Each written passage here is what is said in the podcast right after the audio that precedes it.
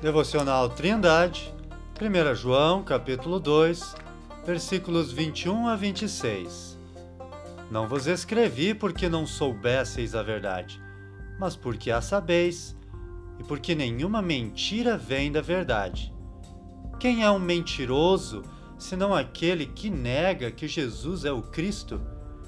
É o anticristo, esse mesmo que nega o Pai e o Filho. Qualquer que nega o Filho também não tem o Pai, e aquele que confessa o Filho tem também o Pai. Portanto, o que desde o princípio ouvistes permaneça em vós. Se em vós permanecer o que desde o princípio ouvistes, também permanecereis no Filho e no Pai.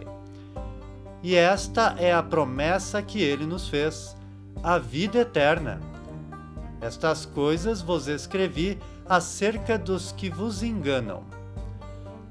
João diz aos seus leitores que eles conhecem a verdade e demonstra o erro a respeito de Jesus como a característica dos falsos mestres que proliferam o engano.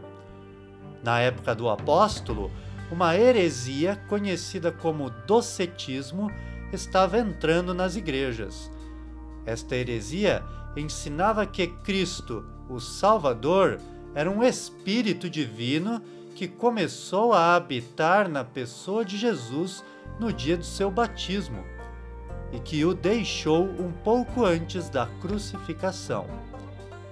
Outra corrente desta heresia ensinava que Cristo era somente um espírito que tinha aparência humana.